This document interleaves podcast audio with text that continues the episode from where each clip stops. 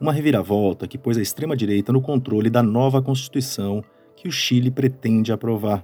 Uma inversão de situação que ocorre após a esquerda local fracassar na sua tentativa de deixar no passado o legado do ditador Augusto Pinochet. Um quadro que joga a luz sobre um continente que viu ultraconservadores serem derrotados nas urnas, mas que agora lida com a possibilidade de viver um refluxo em alguns de seus países. Eu sou Conrado Corsaletti e este aqui é o Durma Com Essa, o podcast de notícias do Nexo.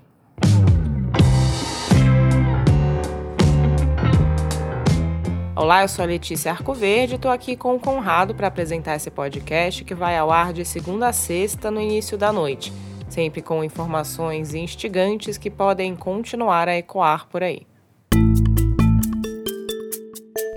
Segunda-feira, 8 de maio de 2023. Dia seguinte à eleição para a escolha dos integrantes do Conselho que vai discutir uma nova Constituição para o Chile. E quem saiu vitorioso da votação popular foi o Partido Republicano, representante da extrema-direita local. Foi uma derrota do atual presidente Gabriel Boric, da esquerda. O Conselho tem 51 cadeiras e o Partido Republicano vai ocupar 22 delas, muito mais do que as 17 conquistadas pela esquerda governista. Se somar forças com a centro-direita tradicional, a extrema-direita chilena vai comandar com tranquilidade a redação da nova lei máxima do país sul-americano. Lei que vai ser submetida a referendo em dezembro, para que a população chancele ou não o texto. O que o Chile vê hoje é um quadro político invertido, uma reviravolta em relação ao que o país experimentou em 2021. Em maio daquele ano, a população local também escolheu representantes para um conselho constitucional. A esquerda obteve maioria das cadeiras. Era um momento de grande otimismo. Afinal, a Constituição em vigor no país seria substituída. Uma Constituição ainda do general Augusto Pinochet, que tinha comandado um violento regime de 1973 a 1990. O ano de 2021 foi selado pela vitória do Gabriel Boric à presidência líder estudantil que despontou politicamente ao comandar grandes manifestações no país em 2011, ele era visto como uma figura capaz de renovar a esquerda sul-americana. O Boric venceu no segundo turno José Antônio Cast, do Partido Republicano, um político de extrema-direita, admirador do brasileiro Jair Bolsonaro e do americano Donald Trump. Cast, que é defensor da ditadura do Pinochet e detentor de um discurso econômico ultraliberal, o político cujo pai tinha relações com o Partido Nazista Alemão. Um político cujo partido, após a derrota de dois anos antes, está agora com as mãos na caneta para escrever a nova Constituição chilena. E como foi que a política chilena teve esse plot twist? Vale resgatar o que aconteceu no país sul-americano nesses dois anos que separam a vitória da esquerda sobre a extrema-direita em 2021 da vitória da extrema-direita sobre a esquerda em 2023.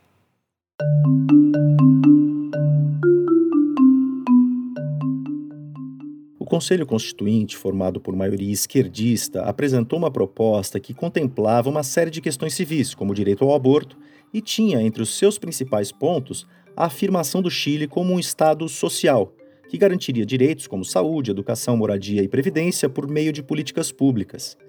Isso faria com que o país deixasse de ser um Estado subsidiário em que, na prática, o setor privado tem primazia sobre a iniciativa estatal.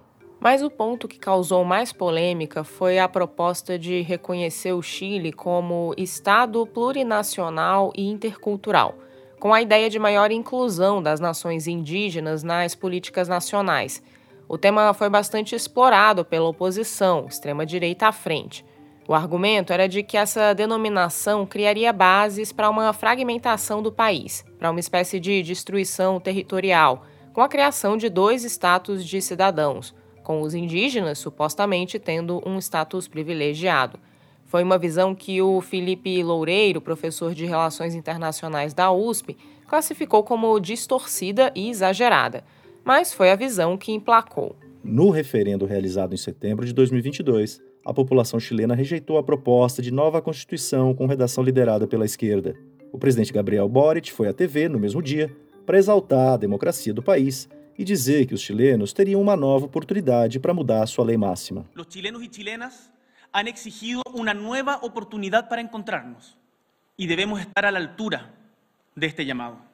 Por ello, Nesse discurso na TV, o Boric se comprometia a conduzir um novo processo, junto ao Congresso e à sociedade civil, a fim de que uma nova Constituição fosse elaborada, com um texto que representasse a ampla maioria da população. A uma ampla maioria cidadana.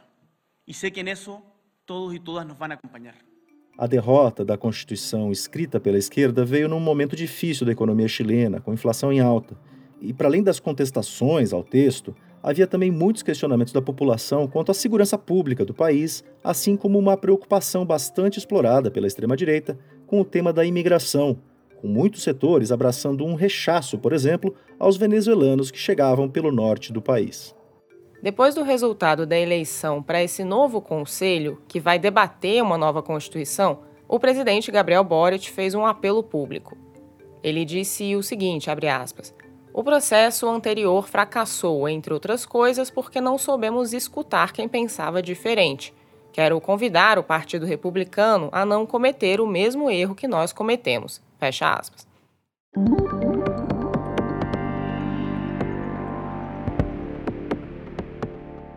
A vitória da extrema-direita sobre a esquerda no Chile representa um refluxo que extrapola as fronteiras do país.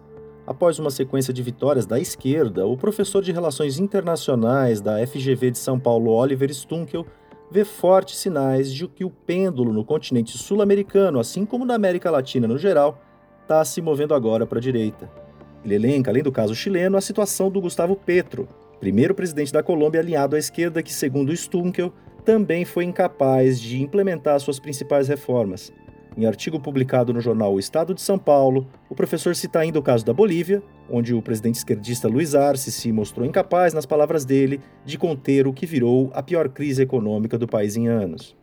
Na Argentina, que tem eleições presidenciais marcadas para outubro, as chances de derrota do grupo político do presidente Alberto Fernandes, de centro-esquerda, são grandes.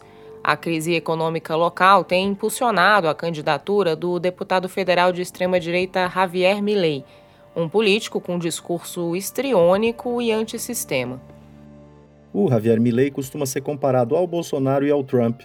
Ele se define como anarcocapitalista, uma filosofia política ultraliberal que defende a abolição do Estado, o livre mercado e o direito à soberania do indivíduo através da propriedade privada.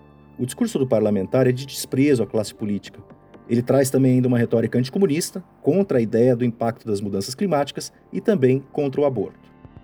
O fato é que a extrema-direita tem registrado avanços e reveses na América do Sul. Venceu na eleição para elaborar a Constituição no Chile. Tem grandes chances na eleição argentina de outubro.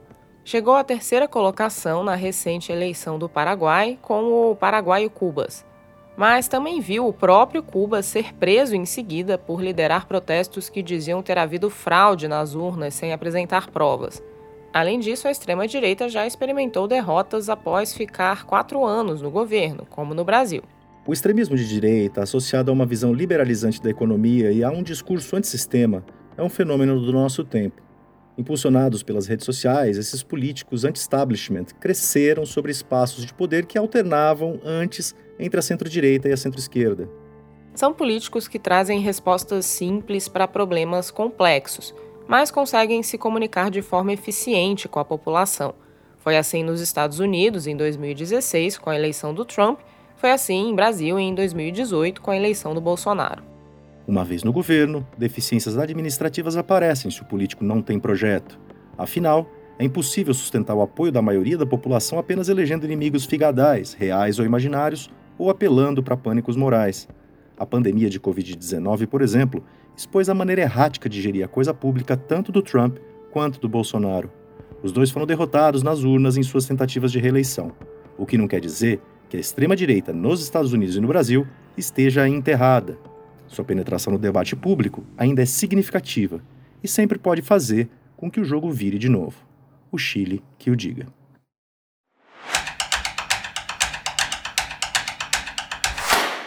Na semana passada, o Google fez uma ofensiva contra o PL das fake news. Postou o link contra o texto na página inicial do buscador e divulgou campanha em outras plataformas digitais. Um estudo da Universidade Federal do Rio de Janeiro mostrou ainda que os algoritmos de busca do Google poderiam ter sido manipulados para favorecer as críticas ao projeto. Diante disso, a Secretaria Nacional do Consumidor, o Supremo, o CAD e o Ministério Público Federal agiram. A Isabela Cruz escreveu sobre o tema. Isabela, esses órgãos reagiram com base em quais legislações? A Senacom, Secretaria Nacional do Consumidor do Ministério da Justiça, atuou como atua diante de serviços abusivos em geral, usando o Código de Defesa do Consumidor. Só que tudo isso é novo quando se trata de serviços digitais. Mas, bom, a secretaria usou essa legislação para determinar que o Google, entre outros pontos, sinalizasse que a crítica ao projeto era um conteúdo publicitário e veiculasse contra-propaganda voltada a informar devidamente os consumidores sobre o interesse comercial da empresa nessa questão. O ministro Alexandre de Moraes, relator dos inquéritos das fake news e das milícias digitais no Supremo, também entrou no jogo contra o comportamento de Google, Meta, Spotify e Brasil Paralelo.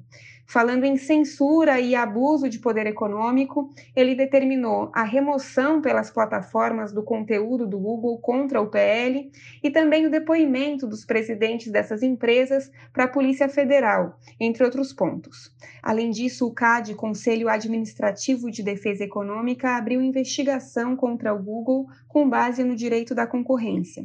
E o Ministério Público Federal, em São Paulo, requereu às plataformas uma série de explicações fazendo referências não só à legislação do consumidor, mas também ao direito constitucional à informação sobre esse tema que é de interesse público. Isabela, quais debates jurídicos o uso dessas legislações levantou? Foram várias as críticas. O texto mostra especialistas em direito digital defendendo que a ação do Google não poderia ser enquadrada exatamente como publicidade, que a Senacom não deveria ter dado ordem para a publicação de contrapropaganda, que o abuso de posição dominante, um conceito do direito da concorrência, não se aplicaria ao caso, ou que Moraes não deveria ter proibido conteúdos. Tudo isso é sujeito a diversas controvérsias.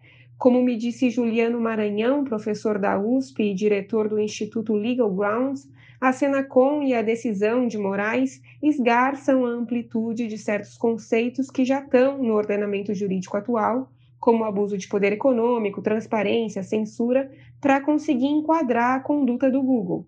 E esse esgarçamento ocorreu como também me disse Anderson Schreiber, professor titular de Direito Civil da UERJ, justamente pela falta de legislação mais específica sobre o tema. Segundo Schreiber, esse episódio de ofensiva contra o projeto de lei paradoxalmente acabou mostrando o poder das plataformas de desequilibrar o debate público e a importância da regulação. O texto da Isabela você lê em nexojornal.com.br. No site você acompanha tudo o que a equipe do Nexo produz diariamente. Tem notícias rápidas que te ajudam a entender o que está acontecendo no Brasil e no mundo. Tem textos de profundidade explicando os temas mais importantes do dia. Tem colunas de opinião e tem gráficos que destrincham dados das mais variadas áreas. Como você sabe, o Nexo é um jornal independente por assinatura e sem publicidade. Para ter acesso a tudo isso, apoiar o Durma e ainda receber newsletters exclusivas, é só fazer uma assinatura. Tem um link com desconto para você na descrição desse episódio.